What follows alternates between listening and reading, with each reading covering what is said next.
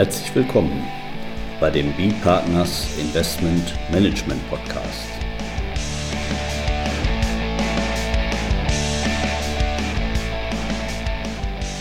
Immer wieder Mittwochs, kurzer Wochenrückblick, was in unserer Beratungspraxis besonders interessant war.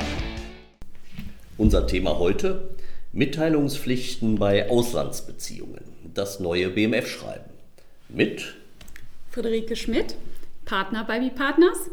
Und Carsten Bödecker, ebenfalls Partner bei B-Partners. Ja, Frau Schmidt, Sie hauen ja in letzter Zeit nur so raus, ein beleuchtet nach dem anderen. Ja, was haben wir heute? Für das BMF war nicht untätig. Ja, letzte Woche gab es noch für die Fondsbranche ein weiteres interessantes Schreiben. Und zwar hat das BMF am 26. April sein, seine Verwaltungsgrundsätze zu den Mitteilungspflichten bei Auslandsbeziehungen nach 138 Absatz 2 der Abgabenordnung erneuert.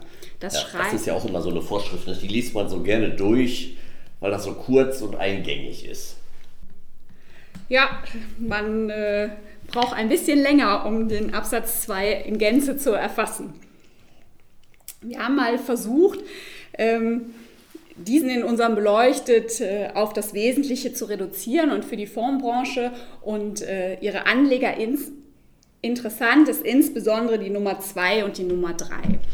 Und danach sind für inländische Steuerpflichtige ihrem Finanzamt anzuzeigen, wenn diese nach der Nummer 2 ähm, Anteile an ausländischen Personengesellschaften erwerben, veräußern oder sich die Beteiligungsquote ändert. Oder nach der Nummer 3 der Erwerb oder die Veräußerung von Beteiligungen an einer ausländischen Körperschaft, Personenvereinigung oder Vermögensvermasse anzuzeigen. Und zwar in dem zweiten Fall immer dann, wenn man eine äh, absolute Erwerbsgrenze von 150.000 Euro überschreitet oder aber mindestens 10 Prozent an der ausländischen Gesellschaft erwirbt. Tja, da fragt man sich doch, warum hat unser Bundeskanzler bewilligt, da so eine CD zu kaufen, wenn alles mitgeteilt wird? Ne?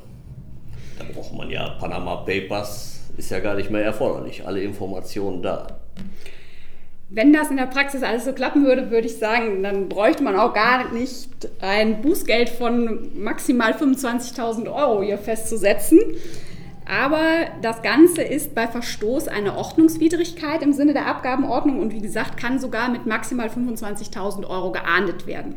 Muss man fairerweise sagen, haben wir jetzt noch nicht gesehen in der Praxis. Ja, aber halt eine schöne Motivation, auch bei Sachen, die man vielleicht jetzt nicht so unmittelbar einsieht, warum man tätig werden soll, halt das trotzdem in seine Compliance einzubinden. Muss man machen, kommt man nun mal eben nicht drum herum. Und vielleicht auch da nochmal der Hinweis, das Ganze soll eben elektronisch mittlerweile erfolgen, die Abgabe dieser Meldungen und in der Regel eben zusammen mit der Körperschaftssteuer, Einkommensteuer oder Feststellungserklärung des Steuerpflichtigen. Dann und hat jedoch maximal zu erfolgen bis spätestens 14 Monate nach Ende des Besteuerungszeitraumes. Und hier muss man eben auch nochmal einhaken und sagen, okay, wenn jemand jetzt mit seiner ähm, Steuererklärung an der Stelle noch nicht so weit ist, hat diese Meldung trotzdem zu erfolgen, weil die Frist der 14 Monate, die ist nicht verlängerbar. Das ist nämlich weder eine behördliche Frist noch eine Steuererklärungspflicht. Äh, Frist und deshalb kann nach 109 Abgabenordnung diese Frist auch nicht verlängert werden. Und dann ist man im Bußgeldtatbestand, wenn man verfristet unterwegs ist. Jetzt habe ich eben nicht richtig aufgepasst. Die Frist, wie lange war die jetzt nochmal? 14 Monate nach Ende des Besteuerungszeitraumes, in dem dieser Tatbestand verwirklicht wurde. Naja gut, grundsätzlich äh, genügend Zeit, würde ich sagen. Man darf es bloß nicht vergessen. Ne? Vielleicht macht man es direkt am besten, sobald man sich beteiligt hat und tut sich das nicht auf 14 Monate im Kalender. Also da muss man sagen, diese Frist ist ja seit der letzten gesetzlichen Änderung großzügig verlängert worden. Da hatte man früher ja viel knappere ähm, Zeitfristen und musste da schon innerhalb von Wochen tätig werden. Deshalb die 14 Monate sind doch hier ähm, großzügig bemessen. Wir haben uns das BMF-Schreiben einmal vorgenommen und insbesondere im Hinblick auf Fondsinvestments einmal angeschaut. Was zum Beispiel in der Vergangenheit immer ähm, fraglich war und auch diskutiert wurde, was ist eigentlich, wenn ich Anteile an einer ausländischen Personengesellschaft erwerbe? Bin ich als deutscher ähm, beschränkt haftender Gesellschafter einer solchen ausländischen Personengesellschaft, bin ich dann mitteilungsverpflichtet oder aber kann auch die ausländische Personengesellschaft diese Mitteilungspflichten übernehmen. Und ähm, da sagte das BMF bisher nur, das kann auch die ausländische Personengesellschaft übernehmen, wenn es sich um einen Fall nach 180 Absatz 5 der Abgabenordnung handelt. Das waren die Fälle, in denen Feststellungserklärungen für eine ausländische Personengesellschaft abgegeben werden mussten, weil diese in der Regel nur DBA-steuerfreie Einkünfte erzielte. Für uns interessant oder der Regelfall unserer Mandantschaft, wenn wir über Private Equity Fonds, Real Estate Fonds, Hedgefonds dergleichen reden, haben wir in der Regel keine DBA-steuerfreien Einkünfte, sondern wir äh, stellen die Einkünfte einheitlich und gesondert fest nach den allgemeinen Regelungen des 180 Absatz 1 Nummer 2a. Und da sagt das BMF nun, auch in diesen Fällen immer dann, wenn für die ausländische Personengesellschaft eine gesonderte und einheitliche Feststellungserklärung abgegeben werden wird, kann eben auch die Mitteilungspflicht durch die ausländische Personengesellschaft übernommen werden. Ist das was, was Sie dann zukünftig in die Zeitletter reinschreiben würden? Ne, das kriegen wir nicht durch. Ne? Ich würde das empfehlen. Bisher sind da eher Hilfsklauseln drin, der Fonds hat zu unterstützen. Da würde ich doch jetzt empfehlen zu sagen, lieber Fonds, mach's doch direkt für uns. Ja, so in der idealen Welt. Nicht? Also, aber als Fonds würde ich natürlich sagen, na hier meine Kernkompetenz ist jetzt hier Investment Management und nicht die Mitteilungspflicht nach deutschem Steuerrecht. Aber gut, muss man gucken, wie sich das entwickeln wird dann. Trotzdem bleibt beim deutschen Steuerpflichtigen immer noch ähm, empfehlenswert eine äh, Überwachungspflicht der ganzen Mitteilung, weil äh, wird die Mitteilung dann nicht durchgeführt seitens, des, ähm, seitens der ausländischen Personengesellschaft, dann fällt diese Verpflichtung zurück an den deutschen Steuerpflichtigen. Ah, okay, also letztlich nur im Prinzip eine befreiende Möglichkeit, äh, wenn die Meldung tatsächlich gemacht wird, aber versäumt das jetzt, sage ich mal, der ausländische Fonds und macht diese Meldung nicht, dann bin ich halt wieder äh, als Steuerpflichtiger äh, meldepflichtig. Ja. ja. Weiteres großes Thema in der Praxis für institutionelle Investoren und hier insbesondere für die Versorgungswerke und die Pensionsfonds war die Frage, inwieweit diese denn von den Mitteilungspflichten erfasst werden. Bereits in dem Vorgängerschreiben hat das BMF klargestellt, für Anteile an Kapitalgesellschaften, die durch Kreditinstitute oder Versicherungen erworben werden, besteht eine Anzeigeverpflichtung nicht. Und zwar betrifft das immer die Anzeigen nach Nummer 3 für den Erwerb von Anteilen an Kapitalgesellschaften, Vermögensmassen oder Personenvereinigungen im Ausland. Jetzt stellt das BMF klar, das gilt auch für Versorgungswerke und Pensionsfonds. Und zwar bei den Versorgungswerken immer dann, wenn diese unter der Bilanzposition Aktien, Investmentanteile und andere nicht rechtsverzinsliche Wertpapiere ausgewiesen werden. Bei den Pensionsfonds immer, immer dann, wenn sie nach 341b Absatz 4 des HGB zur Deckung von Verpflichtungen bei Lebensversicherungsunternehmen abgeschlossen werden. In diesen beiden Fällen haben eben auch ähm, Versorgungswerke und Pensionsfonds keine Mitteilungspflicht.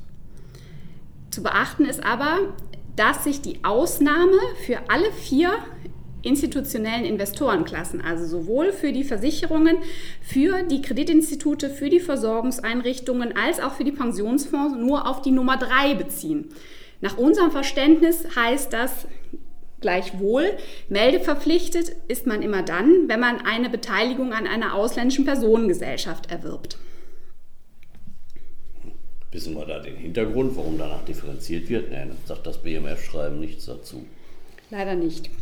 Also weiß man nicht genau, ob das ein Versehen ist, aber da man das nun nicht eindeutig festlegen kann, bleibt es da nach unserer Auffassung dabei, wenn es sich um eine Personengesellschaft handelt, dann hilft mir diese Befreiungsvorschrift nichts. Also wenn ich mich an einer Personengesellschaft beteilige als Versorgungswerk. Zudem wird noch klargestellt, bin ich als Investor selbst ein Investmentfonds nach deutschem Investmentsteuergesetz, also entweder ein Kapitel 2 Investmentfonds oder aber ein Spezialinvestmentfonds, dann bin ich selbst meldeverpflichtet im Sinne von 138 Absatz 2. Unseres Erachtens nur eine Klarstellung, weil äh, Fonds nach Investmentsteuergesetz sind Steuerpflichtige in Deutschland. Ja, sind Körperschaften. Sind Körperschaften. Und deshalb eigentlich ähm, ja, nicht diskussionswürdig, trotzdem nochmal klargestellt in diesem Schreiben. Weiter diskutiert in der Praxis war immer wieder die Frage, was passiert denn eigentlich bei mittelbaren Erwerben? Ich erwerbe also als Anleger Anteile an einer ausländischen Kapitalgesellschaft, allerdings nicht direkt, sondern entweder indirekt über eine Personengesellschaft, indirekt über einen in- oder ausländischen Investmentfonds nach Investmentsteuergesetz oder einfach in doppelstöckigen Kapitalgesellschaftsstrukturen, zum Beispiel äh, wenn wir Länderholdings haben, die wiederum äh, Ländergesellschaften ähm, darunter halten.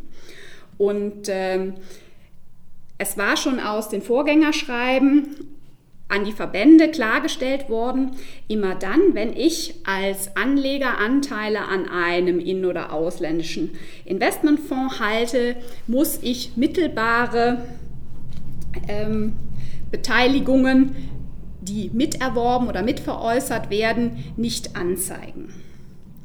Kritisch und diskutabel war immer wieder, was passiert denn aber, wenn nun mein Investmentfonds nicht kapitalistisch organisiert ist, sondern ich erwerbe die Anteile mittelbar über eine, einen ausländischen Fonds in der Rechtsform einer Personengesellschaft. Da hat das BMF sich nun positioniert und hat gesagt, naja, diese Personengesellschaften qualifizieren eben auch äh, für eine mittelbare Meldung an ausländischen Kapitalgesellschaften. Aber zu melden sind nur im Zeitpunkt des Erwerbs der Anteile an der Personengesellschaft die miterworbenen Beteiligungen an ausländischen, Personengesell äh, an ausländischen Kapitalgesellschaften. Wenn denn die übrigen Voraussetzungen, also mindestens 10 Prozent beziehungsweise absolute Erwerbsgrenze von über 150.000 Euro Anschaffungskosten überschritten, erfüllt sind. Ja, das ist ja bei uns, müssen wir gar nicht diskutieren, ne? so eine 150.000 Euro da würden wir regelmäßig den absoluten Betrag bei unserem Mandanten überschreiten. Ne? Ja. Es ist allerdings schön ähm, zu sehen, dass sich diese mittelbaren Meldepflichten tatsächlich nur auf den, das eigentliche meldepflichtige Ergebnis bei der Personengesellschaft beschränken. Das heißt, ich muss nicht ähm, laufend überwachen, welche mittelbaren Beteiligungen halte ich denn, sondern ich muss einmalig eben bei Erwerb oder bei Veräußerungen die miterworbenen und mitveräußernden äußerten Beteiligungen melden. Das muss man sagen, ist doch ähm, eine sehr konkrete Einschränkung eben auf die meldepflichtigen Ereignisse. Alles andere muss man auch fairerweise sagen, wäre in der Praxis kaum zu handeln, wenn den Anlegern ähm, auferlegt würde, die gesamten mittelbar erworbenen Beteiligungen in einem großen Fondsportfolio melden zu müssen und diese Quoten zu überwachen. Ja, von daher ist das natürlich sag mal, doch mit Augenmaß auch eben entsprechend reguliert und dass hier auch dieses, dieses Augenmaß da hier erforderlich ist, das ähm, haben wir auch kürzlich wieder gesehen an einem Urteil des Europäischen Gerichtshofs in der Sache Kommission gegen Spanien da hatte nämlich Spanien da ähm, umfangreiche Meldepflichten äh, vorgesehen im Zusammenhang mit, mit äh, spanischen Immobilien war das, glaube ich. Und ähm, da waren jetzt nun auch, war zum einen klargestellt, dass eben so ein, so ein zusätzlicher Aufwand, wie er hier zum Beispiel bei diesen Mitteilungspflichten äh, gegeben ist, dass das durchaus eben in die äh, Grundverkehrsfreiheiten, in die europäischen Freiheiten äh, eingreifen kann. Also hier bei solchen Beteiligungen insbesondere immer die Kapitalverkehrsfreiheit. Das ist grundsätzlich gerechtfertigt hier, um da eben hier auch äh, ja, Steuermissbrauch äh, Steuerhinterziehung und solche Sachen zu vermeiden. Aber diese, dieser Eingriff, also diese Meldepflichten, die müssen äh, verhältnismäßig sein. Die dürfen also nicht über das Ziel hinausschießen. Und, und äh, das hat der Europäische Gerichtshof zum Beispiel im Fall von Spanien da kritisiert, weil einfach zum Beispiel die, die, äh, die Bußgelder auch im Vergleich zu, zu inländischen, also rein in, bei Inlandssachverhalten bei den Verstößen, also ziemlich drastisch waren. Aber ähm, hier bei, bei diesen 25.000 Euro, da wird schon passen.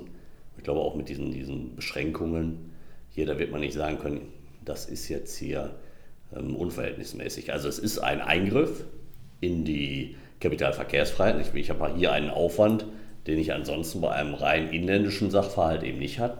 Da muss ich jetzt äh, nicht solche Meldepflichten erfüllen. Aber man, man wird sagen müssen, das ist hier äh, gerechtfertigt und ist verhältnismäßig. Würde ich jetzt also keine Unionsrechtswidrigkeiten sehen. Aber das vielleicht einfach nur vor dem Hintergrund, warum wir doch auch eben mal, vernünftige Ausnahmen in vielen Fällen haben. Ja, ich denke, das Schreiben gibt insbesondere jetzt auch nochmal im Hinblick auf äh, Neuinvestitionen Klarheit. Ähm, was ist zu melden und was sollte man sich im Side-Letter eben auch ähm, festschreiben lassen? Ähm, mit dem Hinweis eben, dass gerade bei Personengesellschaften jetzt überlegt werden sollte, ob man nicht die Verpflichtung für die Meldung auf das Fondsmanagement im Ausland überträgt und damit von der eigenen Agenda im Bereich Tax Compliance streicht. Ja, vielen Dank, Frau Schmidt. Ich glaube, da haben wir einen ganz guten Einblick geben können unseren Zuhörern. Ähm, ganz wichtig ist natürlich vor allem, dass wir jetzt so ein solches Schreiben haben. Da haben wir ja auch ein bisschen drauf gewartet. Und ja, falls für den einen oder anderen das ein bisschen zu komplex ist, in dem äh, beleuchtet, was Sie verfasst haben, Frau Schmidt, da haben wir ja auch noch eine Reihe von Strukturskizzen, also von, von so Beispielsfällen.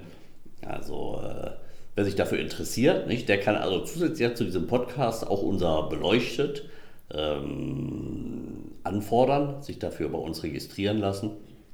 In Fällen wie, wie diesen Sachen hier, da ist das denn häufig auch ganz schön, wenn man noch ein paar Übersichten mit dem Auge wahrnehmen kann. Also insoweit einfach äh, E-Mail oder, bei uns auf die Webseite bipartners.pro gehen und äh, ja, da sehen Sie Kontaktinformationen und darüber einfach anmelden.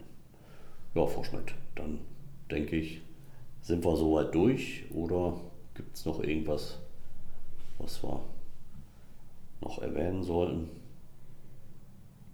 Nein, wir freuen uns über jeden, der sich für unseren Newsletter anmeldet und gerne dann, falls noch Fragen bestehen, auch direkt auf uns zukommt. Ja, dann sagen wir an der Stelle wieder vielen Dank und tschüss, bis zum nächsten Mal. Bis zum nächsten Mal. Tschüss.